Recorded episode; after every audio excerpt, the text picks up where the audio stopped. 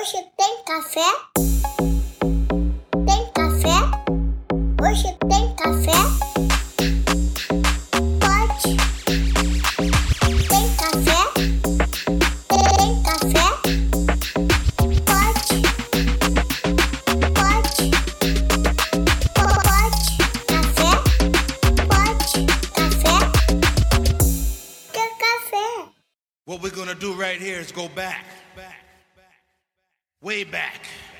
Into time.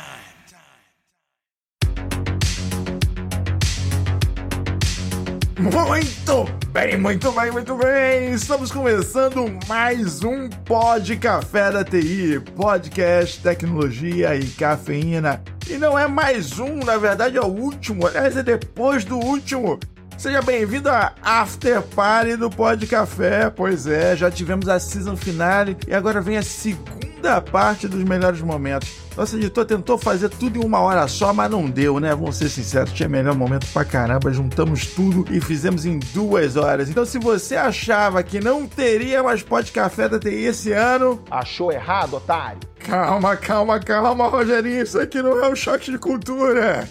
Meu nome é Anderson Fonseca, é o Mr. Anderson, e seja bem-vindo à After Party do Pod Café da TI. Vamos que vamos.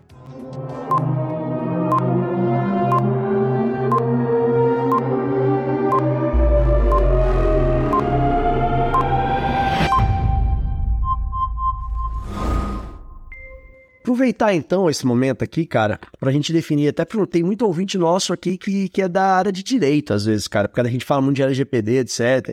E às vezes o cara usa o nome, ou a gente fala hacker aqui, o cara já tá lá desligando o Spotify dele com medo da gente invadir ele via Spotify. Definir pra, pra essa galera o que é o, o realmente hacker, que a gente não é só aquele cara que tá lá e, e vai cometer um crime, ou pelo contrário, né? Então definir isso aí e tentar falar um pouco, até para o pessoal também que às vezes já é da área, mas saber quão amplo isso é hoje, que tem.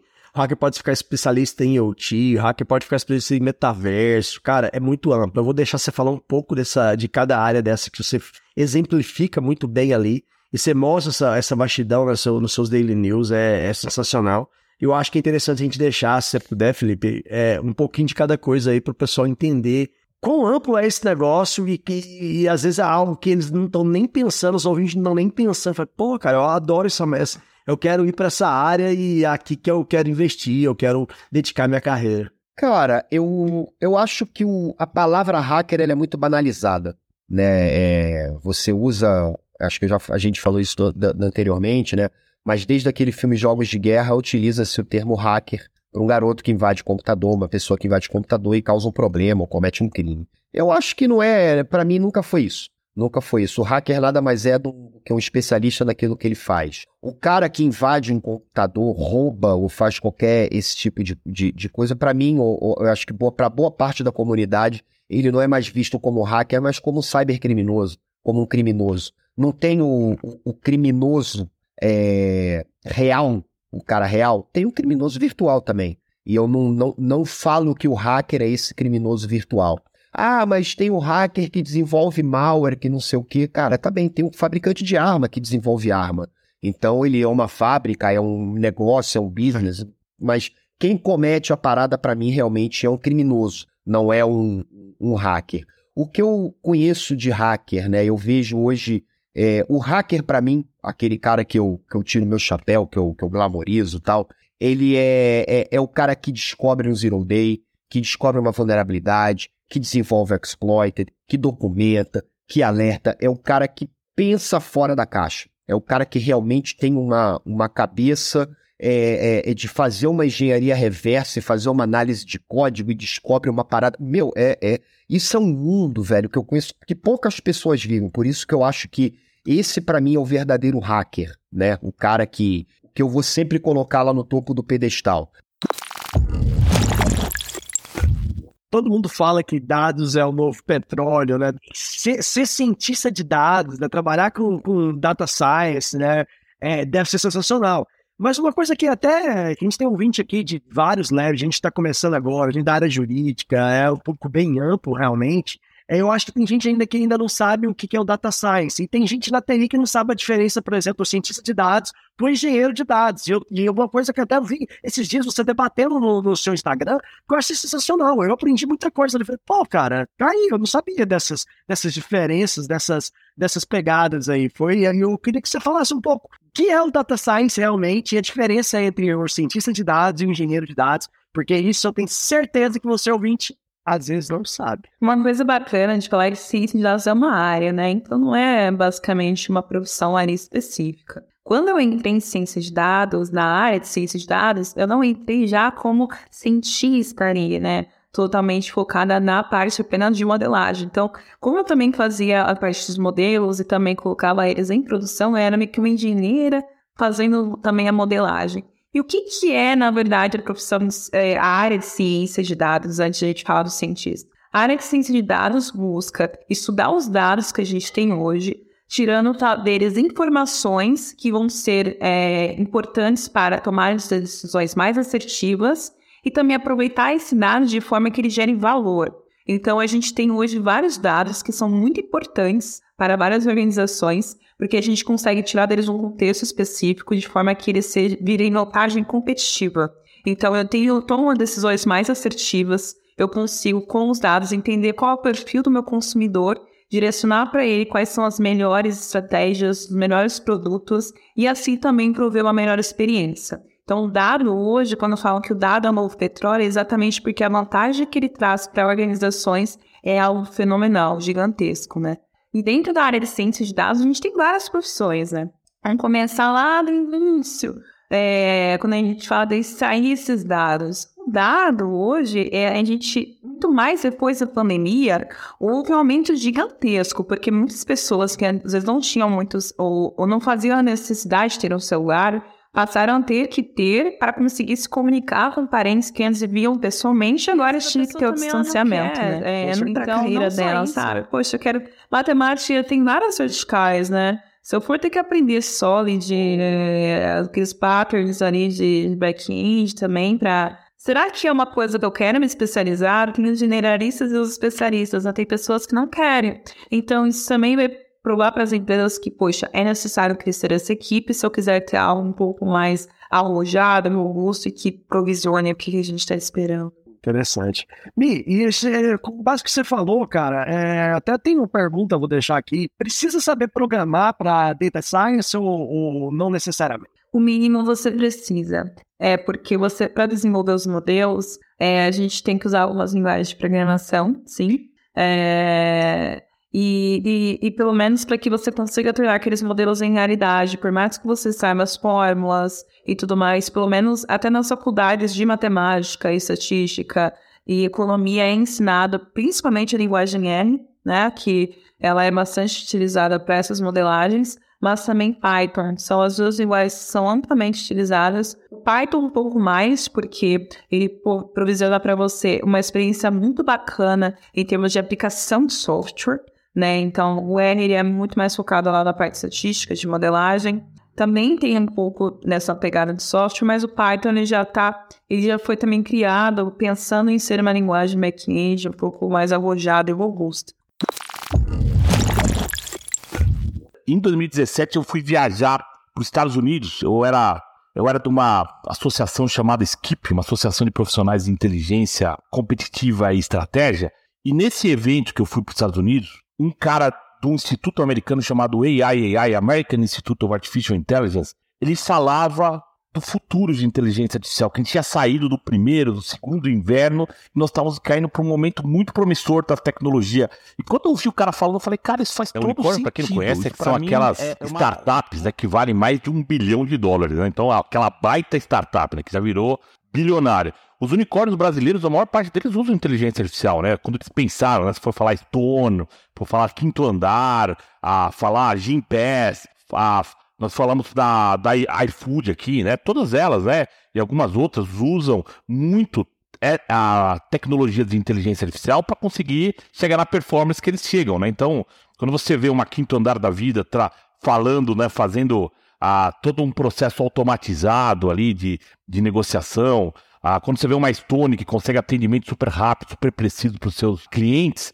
tudo isso é porque tem um back-office que usa inteligência artificial, né? Você tem um, um sistemas inteligentes que fazem isso, né? Então, eu acho que as empresas e os empresários, vamos dizer assim, brasileiros que perceberam o valor dessas tecnologias já estão ganhando dinheiro com isso. Com certeza. Já estão ganhando dinheiro com isso. E assim, está surgindo uma, uma gama muito grande. É claro que vários a, a, trabalhos, empregos que existem hoje vão deixar de existir, isso é um fato, né? Isso aí é, é uma questão de tempo que, porra, até, sei lá, o motorista, sei lá, o motorista de Uber que hoje tem muito, no futuro a tendência é ser, ser, ser automatizado, ser, vai deixar de existir. E assim por diante, um monte de outros Carros autônomos. Os carros serão autônomos, é uma questão de tempo, vai chegar lá, né? Está sendo desenvolvido para isso. Que foi um exemplo de utilização de, da inteligência artificial que, assim, uma empresa, tá, juntou o elétrico, mas acho que o grande diferencial da tela foi essa parte do, do carro autônomo, né? Que deu uma... é, que deu um boom na mídia, de popularidade na empresa, e os caras simplesmente hoje é a empresa de carro com maior valor, né? Tipo assim, uma empresa relativamente nova que derrubou a- as grandes do mercado todas ficaram É, atrás. termos Tipo de assim, valor de, de mercado, sim. Com esse mercado aquecido, né? Muita gente querendo migrar para CDEV, muita gente é, vendo oportunidade, né? Justamente em, em transformar a carreira. Eu achei bem oportuno aí a, a iniciativa da Cubus Academy. Eu queria até que você falasse um pouco pra gente de como é que você decidiu sair de uma software house para fazer a, a Cuba, é, fundar né, a, a Cuba Academy, o que, que você viu de necessidade e demanda, qual que foi o, o intuito principal ali que, que, que você via lá atrás e acredito que até hoje vê na, no objetivo da empresa. Boa. Essas duas coisas estão muito conectadas, tá? Assim, a Cubus Tecnologia surgiu em Salvador há quase 10 anos, só que os três fundadores, ninguém assim tinha grana, ninguém tinha experiência com investimentos, nada disso. Então, basicamente, foi na época que todo mundo queria fazer um aplicativo, todo mundo achava que tinha que ter um aplicativo, né? Era aquele boom inicial. Então, tinha muita demanda, a gente precisava de mais gente trabalhando com a gente, a gente não tinha grana para contratar ninguém, ainda mais alguém com experiência. Então, o que a gente fazia era achar pessoas que quisessem aprender, contratava como estágio mesmo e a galera aprendia com a gente. Isso deu super certo. A Software House rapidamente chegou a ter mais de 100 pessoas e a gente percebeu que Sensacional. isso foi, foi bem bacana. As pessoas hoje em dia são todas lideranças técnicas no mercado, né? Mas o que a gente percebeu principalmente é que mesmo as pessoas que depois a gente começou a contratar formadas, né, às vezes até com mestrado, não sabiam o que o mercado usava. E a gente ficou nessa, né? Eu, como professor, pensava ainda mais nisso. Por, por que ninguém faz um curso que realmente ensine o que usa? Por que, que é uma coisa tão descasada, sabe? Então a gente vivia falando de ter um negócio chamado Unicubus, ia ser a Universidade da Cubus, que seria mais ou, mais ou menos isso. Então a gente sempre pensou em fazer isso, sabe? Ao longo dos anos. Ah, legal, cara. Então você precisa usar a experiência própria de ter que é, criar o profissional para se tornar isso um negócio realmente. Foi por aí. Sim, com certeza. Eu era diretor de operações, então eu senti isso na pele, assim. Eu vivia precisando de mais gente para projeto, e as que eu contratava, eu já sabia que ia chegar precisando ensinar mais um monte de coisa, porque eu sei que faculdade, a grande maioria, né, não, não ensinava. Então a gente meio que já tinha um modelinho aqui de treinamento rápido. Faculdade não é muito alinhada para mercado, né, cara? Às vezes você acaba pegando muito conceito, mas vivência de, de mercado, o que, que o mercado tá usando, as tecnologias de mercado, você acaba não, não, não vendo muito. Até pelo formato que é, né? Pô, você fazer uma mudança de grade num, num curso demora muito tempo e você não consegue acompanhar. Pra você mudar a grade, já, já, já tem outra, outra, já tá atualizado novamente, né? Eu também sempre achei muito arcaico. Às vezes, você brincar daqui, daqui um pouco, o cara tá lá, daqui 15 anos ensinando Python lá na, na- na- universidade. Python já, já não vai se brincar daqui 15 anos, não tô decretando a morte do Python, mas daqui o quanto é 15 anos pode não ser que a gente que a vem do mercado e que o mercado pede Python, né? isso, ainda tem estudante que né, fica na aula de soft skills prestando meia atenção e querendo fazer código, né? Que é um problema muito comum. Cara, é uma pena que eles demorem a perceber que de fato soft skills é às vezes mais importante do que realmente a habilidade de Eu ia falar isso pra você, cara. Eu acho que um grande, um grande coder, um grande programador ali sem soft skill, é, tem mais dificuldade, às vezes, no mercado, de- principalmente quando se fala de se promover dentro da carreira, se, se tornar aí para cargo de gerência, do que um, um programador mediano com, com uma, uma boa noção e um bom interesse pelos soft skills, com os soft skills bem desenvolvidos. Que hoje não dá, né, cara? Querendo ou não, todo negócio, toda empresa são pessoas. Se você não souber se relacionar e lidar com pessoas, né, você vai acabar se dando mal. Por mais que você tenha ali a aptidão e goste de lidar com código, no final das contas, quem tá na ponta são pessoas, né, né, né Júnior? Sim, com certeza. Aí vamos lá. É, comunicação, vai, uma das que eu acho mais importantes. A gente fala um pouco sobre comunicação não violenta, fala sobre comunicação de maneira geral, conteúdo mesmo, mas aí vem a parte da prática, né? Então, uma coisa que a gente gosta de fazer que juntos os dois é fazer um projeto, por exemplo, eles têm que trabalhar em equipe, geralmente duplas ou trios, para entregar um projeto real. Na vida real, assim, um dos grandes momentos de aprendizado na carreira de qualquer dev é quando você tem que chegar numa reunião de entrega sem a entrega. Para mim, nada ensina mais na vida do que isso. Você vai ter que encarar ali o seu cliente com a entrega que não tá exatamente redonda, redonda assim, né, voando, que dá aquele bugão ali na tela ao vivaço. Nada ensina mais do que isso. Até um cuidado com o código, até um cuidado também com como explicar o que você está fazendo. Então a gente faz isso. A gente faz, simula um projeto de verdade, o professor literalmente se veste de cliente, finge que é um cliente, é um RPG mesmo, sabe o jogo RPG? Então o professor finge que é um cliente e critica e fala, não, mas vou botar mais um botão ali, eu acho que a gente chega mais, pega um botãozinho assim. Joga um D20 ali, muito projeto todo. Se der um, então, meu Deus, são então, nós Há uma grande diferença entre saber o caminho e percorrer o caminho, né? Então, assim, cara, eu, eu percebo você falando que você sabia o que era o que era o certo, você sabia que você não queria eh, ir para o lado errado, veio da quebrada, você mesmo para você mesmo. Olha, que você chegou na sua mãe, ela perguntou, pô, você não tinha nada a ver com droga, etc. Então, tipo assim, você já sabia o que, o que era o certo, né? Agora, percorrer, ir no caminho certo, cara, para um jovem é, da comunidade, jovem da periferia, e assim, pô, e querer em busca do, do sonho, não se vitimizar. Como é que foi isso para você? Como é que é? Que me arrepiou toda hora que você falou aqui. Como é que é isso hoje? Como é que é essa experiência para poder passar para outros jovens também? Olha, mano, eu vou falar para ti, é um, é um, é um trabalho é, que se a gente for tratar no individual, você, você jovem sozinho, eu não tô nem dizendo sozinho de pai, mãe, tio, vó, mas sozinho de propósito, né? Tipo, ah, eu quero fazer isso, sem referência, sem um amigo, sem ninguém que possa estar junto com você. É, é complicadíssimo, mano. Eu falo que, vou até pular um pouco o gap da história. Hoje em dia é o que a gente prega muito aqui na Mais Um Code, que é na ausência de referência, seja você a referência. Se você olhou pro lado não achou ninguém, é, não desespera de tipo, ih, não tem ninguém, então não é possível, né? É, não é porque não existe um astronauta preto, um astronauta gay, trans, que você não vai ser, mano. Sabe? Busca, corre, vai. Pode ser o primeiro. Você pode ser o primeiro, é isso. É, mas ao mesmo tempo, eu falo que foi muito louco, né? Até voltando um pouco na história e respondendo a sua pergunta, que para mim, eu lembro que quando eu voltava das aulas, Diogo, e eu falava pra minha mãe, mãe, nossa, aprendi sobre CSS. Minha mãe, tá, mas é, você tem que ver que você tem que começar a buscar um trabalho, porque não sei o que, eu já tava. Caralho, é foda, né? E aí, mano, eu ficava, mano, não tem noção que eu tô aprendendo um negócio muito doido. E ela não tinha, mano, porque imagina, minha mãe, diarista, tá ligado? Minha avó, diarista, trampava numas empresas. Então elas não tinham essa visão que a tecnologia, naquela época, podia proporcionar, sabe? Então, eu, eu, eu, eu, moleque muito sagaz, não me, me valorizando, mas muito sagaz, eu, eu sabia que eu sempre tive essa sensibilidade de que as pessoas, por mais que eu falasse ou qualquer outra pessoa falasse, as pessoas nunca teriam a mesma visão que você tem. Então você tem que tentar passar o máximo que você puder. e ainda mano, assim, você abandonou a quebrada. E aí eu fiquei pensando, né? Não nesse sentido de, de abandono, mas o que, que eu tô deixando pros meus moleques? O que, que eu posso fazer, mano? Eu tô aqui desbravando uma caminhada que só eu tô lá. Como que eu posso fazer os moleques virem junto comigo também? Os moleques que quer também, né? Não vou ficar trazendo BO. Aí foi quando, é, nesse, nessa mesma fase, o Diogo me procurou ali em 2019, no, no final do ano, e falou: Mano, se você fosse criar um movimento onde pudesse gerar uma mudança social e econômica na vida da molecada através da tecnologia, você, você, como você faria?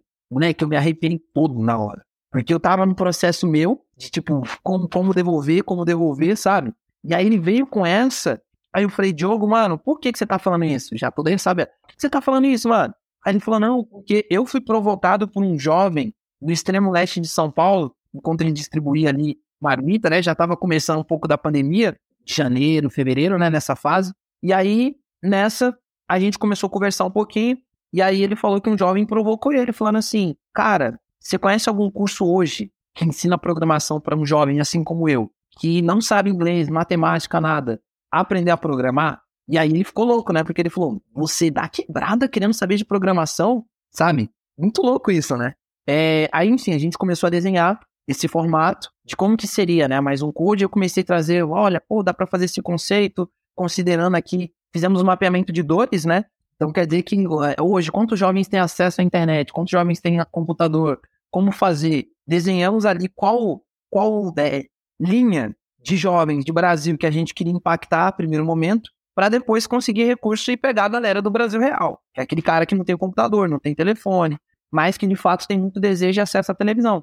Pra essa galera, né, que tá lá na, na comunidade, na quebrada, igual você falou, igual você, igual você, você mesmo coloca, vocês são um exemplo, né, cara? Você, vocês com certeza viram um modelo daquela referência para aquele pessoal. E eu imagino quanto que deve ser gratificante você poder impactar aí 700 vidas, 700 famílias, que não são pessoas só, né, cara? No seu caso aí foi família, você, você seu irmão, seu, E a gente já fez irmão, mapeamento aí, ó. A gente fez é um grupo importante, cara. A gente fez mapeamento só para entender, né? E até, até aproveitando aí, não, não sendo soberbo, obviamente, mas trazendo a nossa caminhada, como eu falei, tá faltando ainda atualizar aí, né? Mas, por exemplo, a gente teve que fazer um mapeamento muito grande quando a gente foi pegar agora a Prefeitura de São Paulo, a, área da tecnologia da Prefeitura de São Paulo, né? Que é o pessoal do Hightech, para que eles viessem fechar junto com a gente. A gente fez esse, esse mapeamento, então, 700 jovens, um pouco mais de 700 impactados, de modo direto. Indireto, a gente teve um pouco mais de 4.800 pessoas. E só para você ver que loucura, mano. De jovem que já passou pela formação e está contratado, gera por mês esse conglomerado de jovens em torno de 260 mil reais todos os meses de renda gerada, porque estão contratados Movimentando a economia. e movimentando a economia para os desenvolvedores que estão crescendo agora, Estados Unidos vai tomar. Essa parceria nossa, os caras estão pagando em dólar para a molecada resolver problema para eles lá. E eles estão pegando, tem vários, tem jovem nossa aqui recebendo em dólar, mano, para resolver problema pros caras. Vai perder, mas um conde vai fechar com a gringaiada, vai fechar com a galera da terra do Tio Sam. Então, por favor, hein? Vamos resolver isso aí. Não só a área da tecnologia, mas outras áreas, mas principalmente a área da tecnologia, precisa da quebrada, mano. A gente tá falando de mão de obra. 13 milhões de desempregados, com corte de quase 8 milhões de jovens que têm a idade de 17 a 35 anos. E aí, a mais um code outros, e outras, outras propostas vêm com isso. Mas aí, eu, eu falei da mais um code, mas nisso, Joe, a gente sentiu a necessidade de poder ajudar não só nessa questão de empregabilidade. Aí a gente criou um movimento que nós chamamos de Reprogramando a Quebrada, que é a ONG, né? A, a, só para mostrar aqui, né? A ONG Reprogramando a Quebrada, onde o jovem estuda de graça, não faz, vai lá, que seja no presencial, onde nós temos um espaço na Zona Leste de São Paulo, ou que seja no online, e é mais um code, que é onde faz essa articulação de captação de recursos para poder patrocinar o estudo desse jovem, sabe? Então, mano, é, é um movimento que veio, que a gente fala para poder realmente reprogramar todas as quebradas, esse conceito né, de mudança social, econômica e emocional do jovem periférico, né?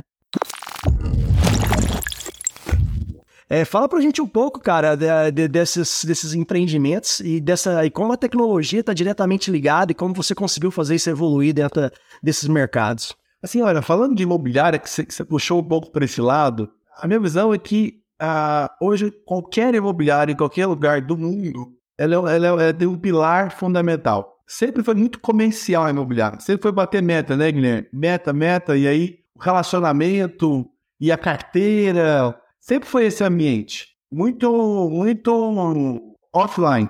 Hoje, eu- é tecnologia, marketing digital e o comercial, que sempre foi quase 100%, 90%, hoje a gente distribui isso numa cadeia pelo menos 50, 25, 25, para pra ser mais realista, né? Então, mas a cadeira é, hoje, hoje né, esses essas três cadeiras conversam, eu converso a minha, minha linha de frente, essas três cadeiras juntas, juntas, conectadas. Porque no mercado imobiliário, falando de venda, é, tem muito vendedor, pouco empresário. Então, empresário vai enxergar essa, essa conexão da tecnologia plugada no negócio. Então, eu fiz uma pergunta, né, ou se você for ver com os nossos líderes, com o nosso time, eles estão usando ali 15 ferramentas, 15 softwares diariamente, desses seis são produção caseira, são nossas, são feitas é, produção proprietária, né?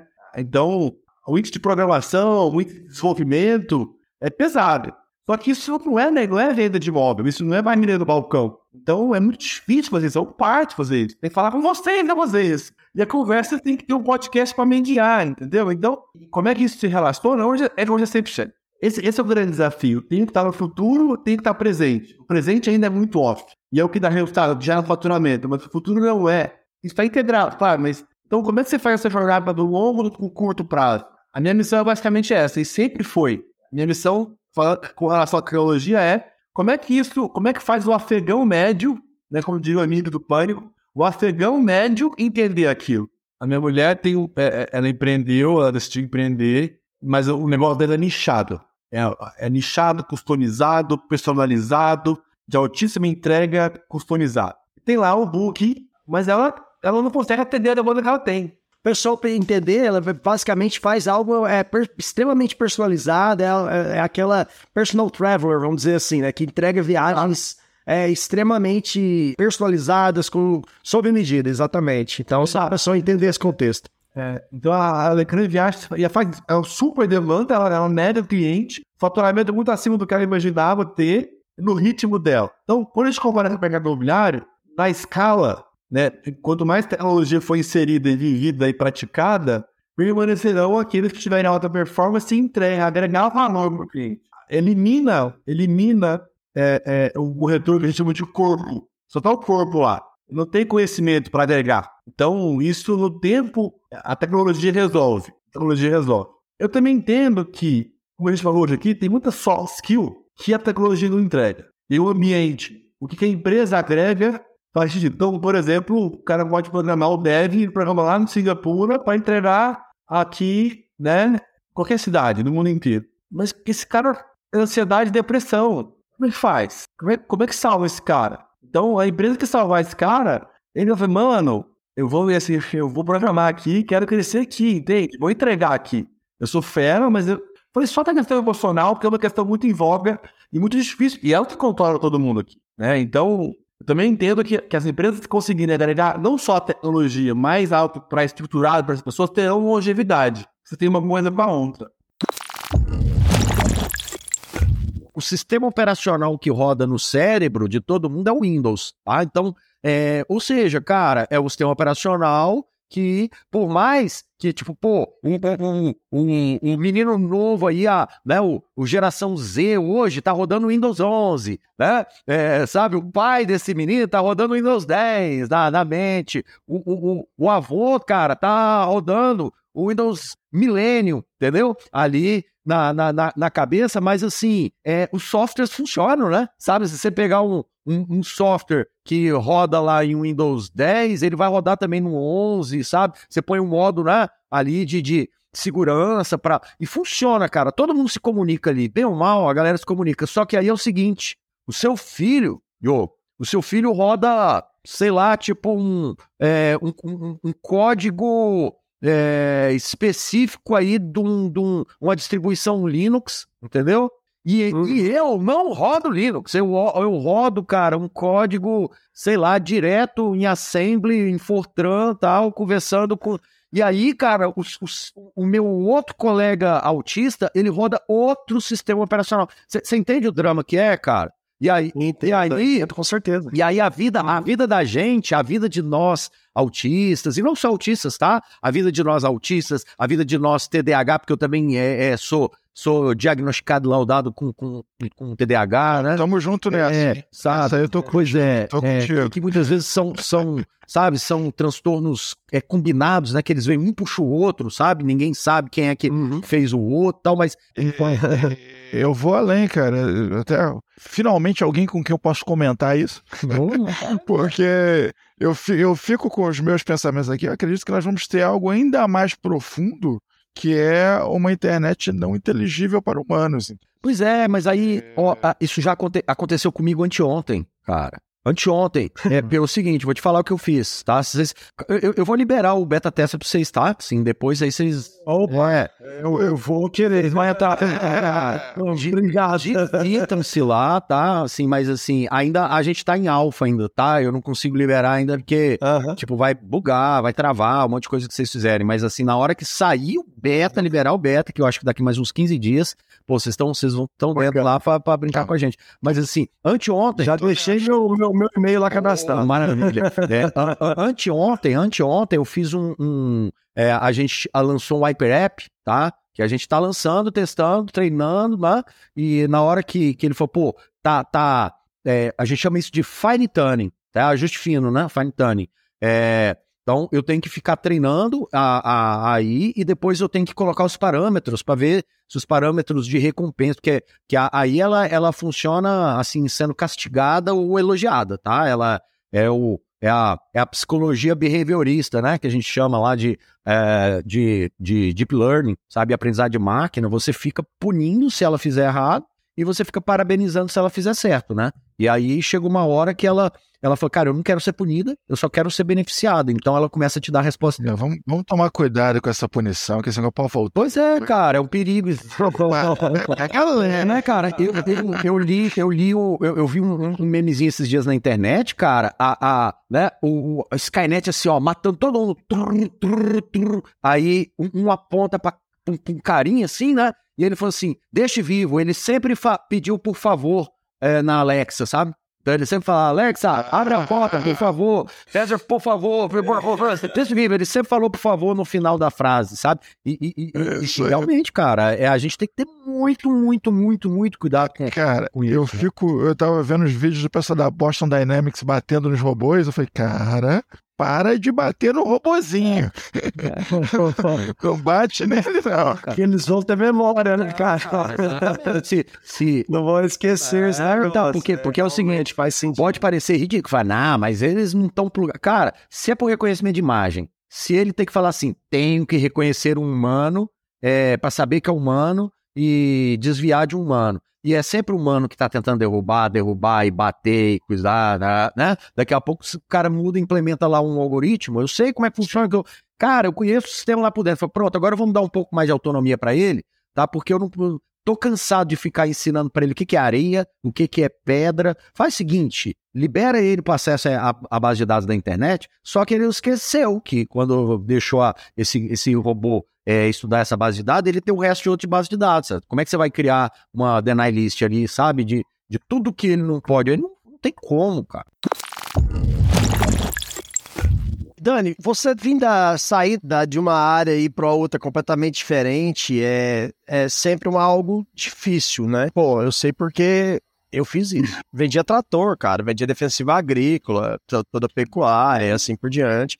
Ah, apesar de eu nunca gostar, ter gostado, e etc. Mas é, mudei de repente do dia pra noite, faz há muitos anos já isso, mas enfim, foi. é, eu lembro que foi justamente porque eu fui em busca do que eu gostava, né? Apesar de ser bem sucedido ao que- no que eu fazia, eu, eu era infeliz. Aquela coisa, pô, cara, não é isso que eu quero pro resto da minha vida. Como é que é por que essas mudanças, se já tá na, saiu de uma para outra e agora chegou aqui? Como é que você sentiu e por que você se sentiu desse jeito? O que que te levou a essas mudanças aí? E eu- isso eu tô- fiquei bem interessado nessa parte. Então, na verdade, eu também não estava, não tinha me encontrado ainda, né? Eu trabalhava numa área, no início, numa área bem masculina, bem agressiva mesmo, que é a área de gases, né? Enchimento, tanques. Quando você fala agressiva, por quê? Me fala aí, fala- me fala o que é agressivo. Quando eu cara, é digo importante. é, homens, porque você É. lidera um grupo de homens mais velhos, você sendo mais nova e mulher. a quantidade de certificação que ele tem aqui é impressionante. Você realmente ama pra caramba é, é, o ensino e, cara, você certifica em tudo, cara. E, e certificações difíceis pra caramba. Eu tô falando assim porque a gente tá entrando aqui, a gente é parceira, a gente abriu uma célula nossa, estamos terminando de lançar, que é a CyberSec, que, que trabalha com Offensive Security, né? Então, que entrega aquilo lá. A gente sabe o quanto é difícil certificado ali em, em, em Offensive Security e você tem ali alguns, né? Então, assim, é, é certificado em tudo que é coisa que você pensar. Programação e segurança você não é nada. Sem rede você não é nada. Sistemas operacionais também, sem arquitetura também. Com esses quatro pilares, você atua em qualquer tipo de área de tecnologia hoje, principalmente na área de segurança da informação. Tá? Então, assim, independente de onde você vai estudar, independente do que você quer ser, principalmente na área de cibersegurança, você tem que ter os pilares. Se você não tiver os pilares que a gente chama de base, você nunca vai conseguir estudar com contexto, você nunca vai conseguir ter um diferencial na área de segurança da informação em qualquer outra área de tecnologia. que o cara vai criar hoje, ele vai fazer tudo altamente personalizado. Ele não vai fazer um phishing, ele vai fazer um spear phishing altamente personalizado para as pessoas da sua empresa. Ele não vai fazer um malware com alguma coisa que ele pegou, que ele usou uma ferramenta do MSF Venom, com todo respeito ao Metaexploit, que vai criar alguma coisa. Ele vai codar do zero o malware dele em C. Como que você se defende disso? Com profundidade. O que é profundidade? Bom, sua empresa tem que estar muito bem estruturada. Sua empresa tem que estar com uma defesa perimetral ou de zero trust muito bem configurada. Você tem que ter regras claras para os usuários utilizarem na parte de segurança. Você tem que ter uma conscientização da empresa muito forte, porque entenda o seguinte, gente, o que vocês acham que um APT vai atacar? Ele vai atacar os diretores da empresa ou vai atacar a operação? Ele vai atacar a operação porque a chance dele conseguir algum acesso na operação é muito maior. E depois de estar da empresa, escalação de privilégios é fácil, porque ele já vai ter um acesso inicial. O cara não vai atacar um VP que tem 300 de segurança dando junto com ele. Ele vai atacar a pessoa da limpeza, que vai ter acesso ao CPD, porque ela vai limpar, ela tem um crachá que abre tudo, e você não sabe que ela está fazendo isso no final de semana quando você está dormindo em casa. E é isso que vai acontecer. E é disso que as empresas são atacadas. Outro ponto, você tem que observar o mercado, mercado internacional, estudar relatórios das empresas de inteligência, né? Ter um departamento de thread hunt na sua empresa que tem ação preventiva, ou seja, que tem ação ativa. É um o que é o departamento de thread hunt? É um departamento da área de blue team, né? Que o pessoal chama de purple team hoje, mas na definição bibliográfica é um departamento da área de blue team que tem mentalidade de ação ofensiva, ou seja, são pessoas que já trabalharam nos, em times de ofensividade e hoje trabalham com defesa cibernética para tentar antecipar o ataque na camada de defesa. Ou seja, essas pessoas fazem o quê? Exemplos básicos que poucas empresas fazem. Elas fazem análise de dump de memória semanalmente das máquinas dos servidores, para saber se tem alguma coisa rodando em memória. Elas fazem análise de tráfego de rede sem ser com ferramenta, ou seja, o cara vai debugar pacote para saber se tem alguma coisa maliciosa. É, outra coisa que chama muita atenção, até da pessoal aqui de produção, foi, cara, olha o perfil dele do Twitter. Pai, marido, executivo de TI, Data Protection Officer, entusiasta de software livre, hacker, militar do exército. Então fala pra gente, cara, como é que é ser um Data Protection Officer e um hacker ao mesmo tempo? Eu sei que tem muita gente aqui que às vezes usa o hacker termo pejorativo, então é importante a gente falar que não é bem assim, né, cara? Porque a galera ainda não entende. Tem, nós temos um ouvinte aqui, Paulo, só pra você entender, é muito diverso. A gente tem muita gente aqui da área de segurança que já vai entender plenamente, mas a gente tem gente da área de direito que escuta a gente por causa de LGPD, de PO, etc. Pô, como assim hacker, né? O cara é hacker, né? O cara... Pô, no, o termo hacker é muito mal utilizado às vezes, né, né, Paulo? Não, é porque é o mais fácil, né? É o mais fácil. Imagina o cara chegar na televisão e ter que falar, não, o crack, o script kid, né? O, pô, é, é, o cara fala o hacker porque é o cara... Generaliza. Generaliza, né? E se for ver a origem da palavra lá no, no alemão, é o cara que ele dá novas finalidades para algumas ferramentas. Ele pega e transforma o uso das ferramentas ou de alguma coisa fora daquela função específica. Então, assim, é, é, é a capacidade do, do. Lembrando aí o desenho animado, cada dos meus filhos é Bob Construtor, né? Você pega o negócio, vai mexendo e, e vai rejeitando. Seria a palavra hacker, assim, né? Cara, mas assim, é, é muito interessante porque é o seguinte: é, é, é tudo questão de evolução ou evolução, como o cara olha, né? Então, assim, eu estava no ramo de segurança, é, segurança sempre mexeu com privacidade, você acaba sempre mexendo com privacidade, você tem que garantir os dados, a segurança dos dados, tá? E aí começou aqui, lá em 2018, esse negócio de pô, LGPD, já em 2018 tinha GDPR lá na Europa, é a parte de privacidade, e, e como eu estava na época lá, como o Gomes falou, eu estava lá trabalhando na Folpex, e isso impacta diretamente lá aquele negócio, né? Como impacta diretamente todos os negócios. Aí eu resolvi estudar. E aí eu comecei a, a trabalhar e fiz a certificação aí da, de DPO, por isso que eu sou DPO. Hoje na 99 eu trabalho nessa vertical lá também, na parte de privacidade. Na parte do time lá de segurança eu trabalho na parte de privacidade e trabalho junto lá com a galera de, do time de legal, né? Pessoal do direito lá, que a gente, na realidade, faz faz um time, né? Privacidade não é de A ou B, né? A empresa trabalha num time. É. Sempre é impossível ser, ser, ser, ser uma pessoa só ser o cara de privacidade, né? Quando se fala isso, você tem que ser um, um time de multi tarefas, de multidisciplina, porque e tem que ser uma questão cultural, né, cara? Tem que ser todo mundo ali empenhado ali, é privacidade by design. Em algum momento eu passo pela banquinha do professor, das professores de sistemas de informação, que é um flyer que chamava muita atenção, que era muito engraçado, porque eu já gostava de publicidade, já gostava de design. Era o flyer mais bonito, com certeza. Era uma placa de faroeste, procura-se profissionais da tecnologia, recompensa altos salários. Aquilo, bom, vou lá dar uma conferida. E aí tinha uma professora que trabalhava com inteligência artificial, que ela traz todas essas coisas da, da inteligência artificial, né, que é o estudo do comportamento humano para reproduzir da máquina. Tinha um aluno de mestrado de biotecnologia que estudava genética aplicada à computação. Então eu fico assim, biotecnologia traz toda a biologia que eu queria estudar, traz um pouco de humanas que eu queria trazer para dentro. E aí eu, esse curso, entendeu? Programação, não tô nem aí, nem sei que existe. Mas eu entro pela possibilidade da tecnologia ser algo transversal, ser algo que vários universos, várias áreas de interesse a gente consegue trazer para dentro da tecnologia. anos de pesquisa, tentando entender, né? Começa aí. Eu começo exatamente com esse dado, que é uma pesquisa que super evidencia, né? As mulheres eram 70% dos alunos nas turmas e daqui a pouco desaparece todo mundo. Só que eu não vejo como o mercado um fator que, que excluiu as mulheres. Eu vejo uma coisa um pouquinho maior. Não é bem o mercado que não despertou, eu vejo a sociedade como um todo como culpada, ou a gente, como comunidade, como parte da exclusão das mulheres da tecnologia. Porque a emancipação, quando a gente fala de emancipação feminina no Brasil, ela vai chegar muito tarde pra gente. Porque a gente olha para a história do Brasil nós mulheres não éramos nem vistas como cidadãs, e isso não faz nem 100 anos, né? A gente não tinha direito a voto, a gente não tinha direito a documento como CPF, a gente podia ter conta, a gente não podia trabalhar fora de casa sem autorização do marido. Então, são várias coisas que de alguma forma já refletem a pouca representatividade das mulheres nos centros acadêmicos, quando a gente olha historicamente as mulheres dificilmente são maioria em cursos que não, não envolvem o cuidado, né?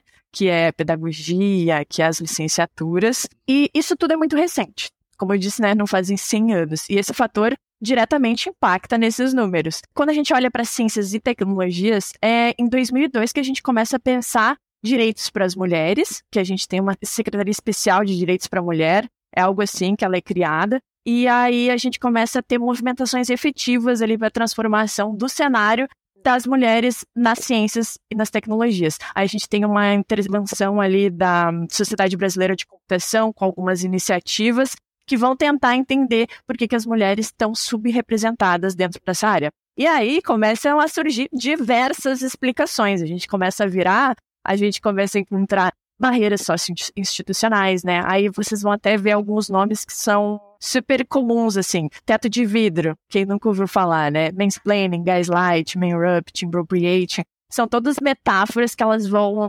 evidenciar todos esses motivos pelos quais as mulheres elas não estão dentro da tecnologia de uma forma efetiva, ou quando elas chegam, elas não permanecem e desistem. E além disso, a gente tem a barreira sociocultural, né? Que a gente tem o lugar de mulher tal, lugar de homem é tal, mulher tem habilidades naturais para, homens têm habilidades naturais para. E aí a gente tem uma série de literaturas que vem tentar embasar de forma científica que o cérebro feminino ele é subjetivo, o cérebro masculino é exato. Esses estudos eles vão se desfazendo, né, com outras pesquisas que comprovam que não existem cérebros femininos, cérebros masculinos, e que tudo era uma questão social, cultural, que não incentivavam as mulheres a desenvolver a lógica, se interessar por matemática, que por isso a gente acabava não entrando nas exatas, não atuando com ciências. O empreendedor brasileiro, a gente já sabe, né, tudo que ele passa e tal, tem muitos que, infelizmente, ficam no caminho, às vezes nem por falta de, de talento, mas por outras questões, né, porque o nosso ambiente, ele, ele cobra muito, né, cara, a gente paga muita coisa, recebe muito pouco em troca, já pensando em termos de impostos, a carga tributária do empreendedor é muito alta. Então, desde o começo, quando você chega no Brasil, já é muito difícil. No nosso caso, por exemplo, como instituto, eu lembro muito bem no começo, como instituto, você conseguir explicar para o pessoal lá fora como as coisas funcionam aqui, né, no Instituto Americano. Então, a gente tinha várias dificuldades já de início, a gente flexi- flexibilizações lá fora para a gente poder é, fazer acontecer aqui e já então, esse foi o meu desafio. Fazer que a matriz dos Estados Unidos acreditasse no projeto aqui. Né? Olhar para o Brasil e falar assim, pô, dá para fazer acontecer lá, né? Só a, a, a, a moeda, mais a carga tributária, mais as dificuldades que a gente mostrava que existiam, os caras já, oh, mas espera aí, será que a gente então tá fazendo uma. Não uma mas a gente está de, deixando a nossa marca ir para um lugar que vai prosperar? Será que ao invés disso para o efeito contrário, né? Hoje, passar todo esse tempo, esse ciclo inteiro, né? O abismo entre depois você fala do abismo, as coisas vão. Só que existe um abismo entre o começo e aquele momento. Não é nem tô falando de ser ah, princípio grande, não. Mas aquele momento, aquele turning point, só conseguir inspirar aqui, esse abismo é muito difícil do americano entender. Você tem que passar por isso nesse Foi muito nível. como a bom, pode ter sido muito bom, mas se tiver alguma pedrinha incomodando ele agora, acabou. Porque o que importa é o status, é o momento. né? Então, o Customer Experience é sobre o agora. E isso é uma coisa muito importante. Não, demais, cara, demais, demais. Não, e engraçado tem outra coisa, né? A gente, experiência, isso que o Anderson falou, né? Na, na experiência, cara. É, às vezes não tem nem a ver com a sua área, só que tem a ver com a jornada. a sua- então o cara tem uma jornada com a sua empresa de ponta a ponta que às vezes ele está insatisfeito quando ele entrou no site, ele às vezes, sei lá, o chat tinha alguém offline naquela hora, e ele queria falar com alguém no dia, e o cara ficou bravo e falou, cara, a experiência falou, não, mas e tudo que a gente fez? Ah, não, mas esse integrador com TI, sinto muito, cara. Tem a ver em contato dele com a sua empresa, a jornada do cliente. Exatamente, é uma jornada completa dentro do, do negócio. E aí, por isso que a cultura geral tem que ser estabelecida, que eu acho que todo mundo tem que vestir essa camisa e, e implantar. Então, quando a gente está falando de Flutterando, a gente vai estar falando de Flutter, que o Flutter é a tradução literal seria um Google UI Toolkit. O que, que seria tudo isso? É basicamente uma linguagem para você criar aplicativos. Então, você que você sempre teve o sonho de criar o próprio aplicativo, com o Flutter você vai conseguir fazer isso. E além disso, uma das maiores vantagens de usar essa tecnologia é que você consegue tanto para Android quanto para iOS utilizando um único código. Então é uma parte muito legal para quem tem curiosidade de começar ou quem quer entrar na área de desenvolvimento mobile, colocar o Flutter ali no Google e dar as pesquisadas no Start Guide ali, né, no guia de iniciante, já vai conseguir ter um aplicativo rodando ali com alguns minutos. Então assim, é algo bem legal. E hoje é uma das tecnologias que mais crescem nos últimos anos para o desenvolvimento mobile. Então, pensou em mobile, possivelmente uma hora ou outra você vai ouvir de Flutter. E se é o primeiro momento que você está ouvindo de Flutter e você quer, às vezes, desenvolver um aplicativo, vale a pena estudar, vale a pena dar uma olhada. Na verdade, é, para quem quer entrar na área, por ser até uma ferramenta da Google, é um bom começo, um né? Peraí, tem bem um técnico, bem avançado, mas é um assunto para quem já tá na área, vai ser legal. E para quem tá iniciando também, porque é um novo jeito de você criar um aplicativo em Flutter, que é você utilizar o conceito de Seven Drive UI. O que, que seria um Seven Drive UI?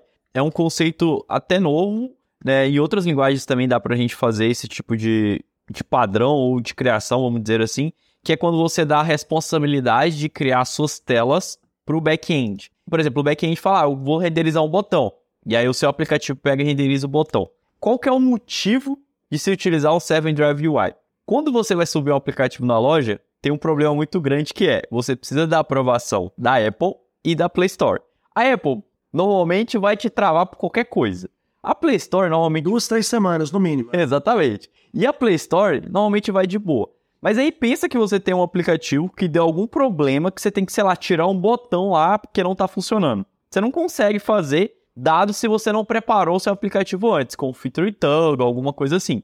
E a ideia de você ter o 7-Drive UI é você mudar a tela completamente com um deploy no, no back-end ou só uma mudança de parâmetro no back-end, já retorna uma nova tela e o aplicativo não precisa de, de ter atualização, de não ter nada e já vai chegar esse resultado para o usuário. Então você pode fazer muita coisa. Então, basicamente, você não precisa enviar um novo repositório lá para as App Store e você consegue fazer essa mudança. Exatamente, esse que é o ponto. E aí, além de bug, você tem flex- flexibilidade, por exemplo, para fazer teste AB, você tem é, flexibilidade para segmentação.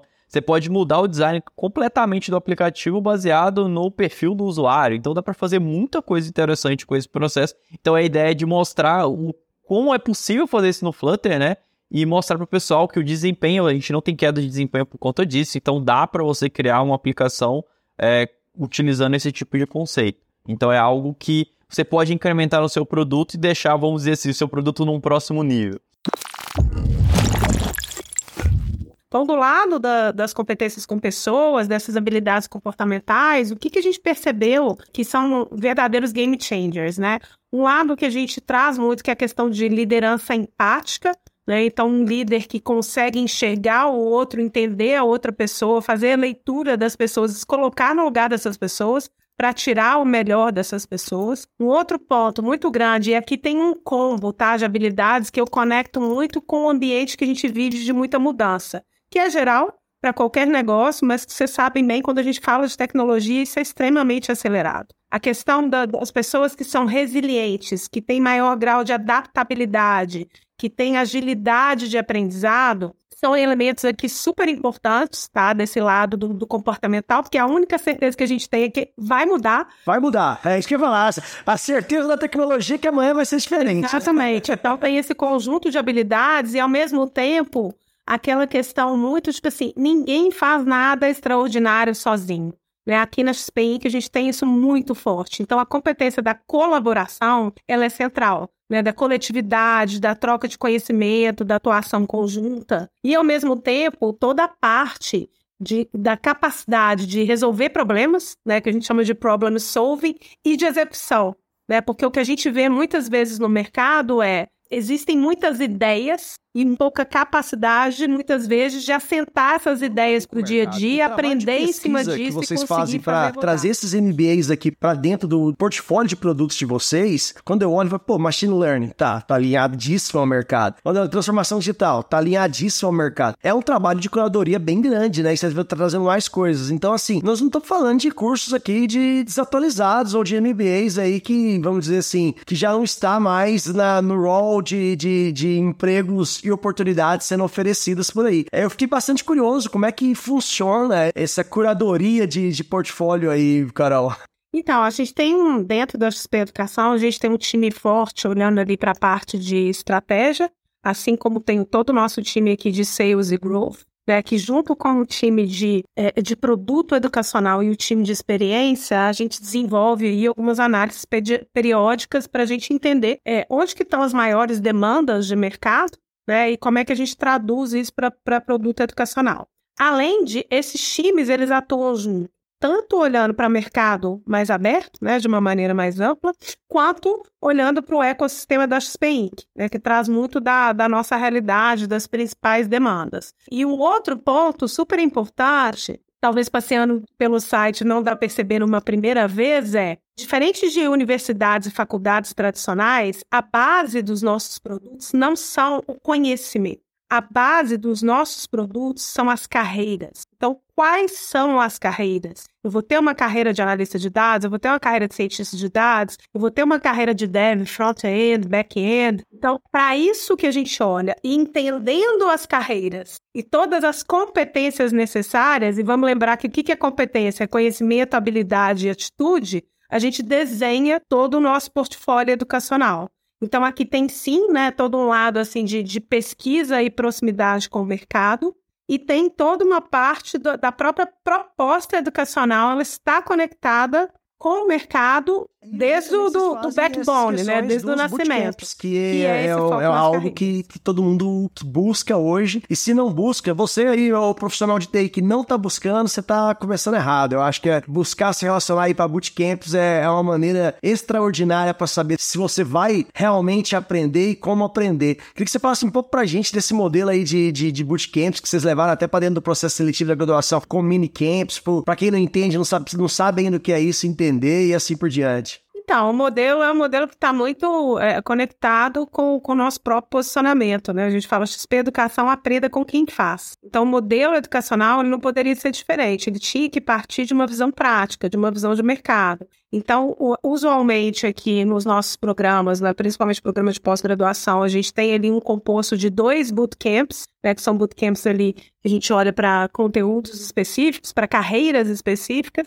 e um, um, terceiro bootcamp que a gente está olhando para o projeto aplicado, né, pra, que é para um desafio mais é, real ali, a solução de problema. a gente saiu de Angola em 2016, a gente veio planejando, aí entra o lance do CCIE. É, 2015 eu fui para São Francisco para fazer a prova, porque não dava para fazer a prova no Brasil, não tinha. E me preparei porque eu falei, caramba, ó, na boa, esse negócio de gestão é bonito pra caramba, é legal, gostei, motiva. Fiz muito, uma coisa, de novo, fui pro, pro lado social, eu montei uma academia Cisco lá em Angola. Se conhecer alguém de lá, ainda trocar ideia, os caras com, com certeza vão saber. É, chamava Angola Tecnológica, porque é o seguinte, tinha academia Cisco lá, mas, cara, tudo pra ganhar uma grana, né? Os caras tinham, era, era academia só no nome, assim, escutava até uma força e tal, mas todo mundo vendia curso, porque não tinha esse lance de curso online. Só que aí eu junto com um cara, eu fiz muita amizade com o pessoal do governo, vai aquele politicagem e tal, e consegui uma, uma, uma verba para fazer um projeto social de verdade. Pô, a gente formou em um ano, a gente formou 300 uh, alu- uh, alunos, 30 tiraram a prova, 30 CCNA. E é muito louco, até hoje eu recebo e-mail dos caras lá de Angola, mensagem, agora que eu fiquei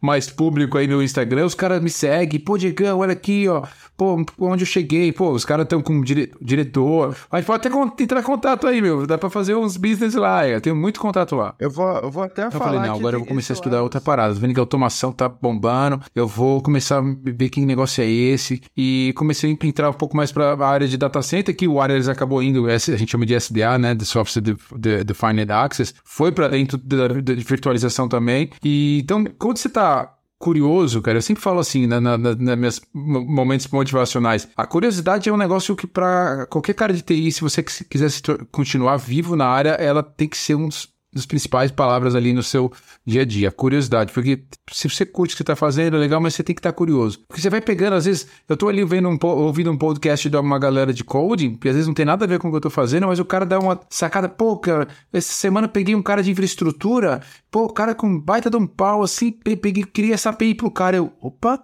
eu vou lá no GitHub do cara, porra, que API irada pegar. Pô, copia e cola, velho, né? Nada se cria, tudo se copia. Aí você chega lá no projeto, pô, Diegão é o cara, velho. Eu não fiz nada, velho. Eu só tava ouvindo um podcast de code que o cara resolveu a treta que eu tô pegando começar, aqui porque é, é, é, pra aquele cara não dá aquele voo de galinha, né, cara? Aquele cara que realmente sair daqui sem o famoso cinto do Batman aí, tá sair daqui às vezes com o cinto descarregado e tá lá e às vezes ter que ir só pra vassoura e depois de seis meses continuar na vassoura ou, ou não vai não vai realmente aplicar o que ele sabe ali de conhecimento técnico ou o que ele quer aplicar, ou seja ele ali um dev, profissional de cibersegurança, profissional cloud, de infra e etc, que hoje tem muita carência em todas as áreas, pra esse cara não, não sair daqui e f- fica frustrado, né, pensando tecnicamente, profissionalmente, é, às vezes é, ir pra algum lugar e se frustrar e voltar, que não, é, acontece muito, a gente vê muito acontecer. Muito, cara. E eu acho que é justamente por essa falta de preparo, né, e falta de conhecimento que você, que você, que você conseguiu encontrar ali, né, cara? É, aqui na Austrália, vou falar de Austrália. Eu quase fiquei na Irlanda, cara. Antes de vir pra cá, é uma outra outra história louca. Eu parei, passei na Irlanda porque tem um amigo trabalhando lá e ele, pô, vem conhecer. Foda, né, de tecnologia. Muito forte de tecnologia. Então as dicas que eu dou é, valem pra lá também. Eu acho que valem pra qualquer lugar, na verdade, cara. Na verdade, eu posso falar de Austrália, Irlanda, Nova Zelândia, Canadá. Esses quatro super válidos que eu vou falar aqui. É, esses países te mantêm vão te ajudar a, a fazer uma grana que talvez você nunca fez na vida, mas fazendo coisas que talvez você também nunca tenha feito. Então, é, por que eu tô falando isso? O cara às vezes vem com o cinto do Batman né, na média ali, né? Ó, quase, quase cheio. E às vezes ele já entra no mercado, ele tá aqui com o problema da língua, que é a primeira barreira, cara. É essa, é a língua. Se você estiver com inglês legal mesmo, pronto para trabalhar, eu acho que é quase impossível você não trabalhar em nenhum desses quatro países que eu te falei. Porque esses países têm uma sacada interessante, que é o lance de você poder trabalhar como estudante. Mas em contrapartida, ele tem um- algo sem ficar preocupado. Você consegue trabalhar, por exemplo, aí com a vassoura, ou waiters, ou qualquer outro trabalho que não tá dentro da sua área, você consegue faturar uma grana boa. E muitas vezes o cara às vezes até fala, ah, eu tava cansado de TI, sabe? Tô com o saco cheio, vou tirar um ano sabático. Aí nesse ano sabático, cara, o cara levantou 100 mil dólares. Tá, ele, porra, caramba, o cara me falou agora que eu posso ser gerente do restaurante, acho que eu vou virar gerente de restaurante. Só que, cara, a vida é cíclica, vai chegar uma hora que ele tá com o saco cheio também de ser gerente de restaurante, né, velho? E aí o cara fala, vou voltar pra TI, talvez seja tarde, ou você vai demorar um baita tempo pra voltar onde você tava. Então, cuidado com isso, cara. Isso perde o bonde, né, cara? Perde o bonde. Você atualiza, né? Café? Esta foi a terceira temporada do Pod Café da TI. Ficamos muito gratos pela sua audiência o ano todo. E prepare-se, voltaremos em 2023 com conteúdos exclusivos e muita cafeína para sua carreira no mundo da tecnologia da informação. Enquanto a gente tira umas férias, aproveite para ouvir novamente os episódios mais relevantes ou aqueles que você não ouviu. Ah, e não esqueça de compartilhar o Pod Café da TI com toda a galera. Desejamos a você um ótimo final de ano e boas festas.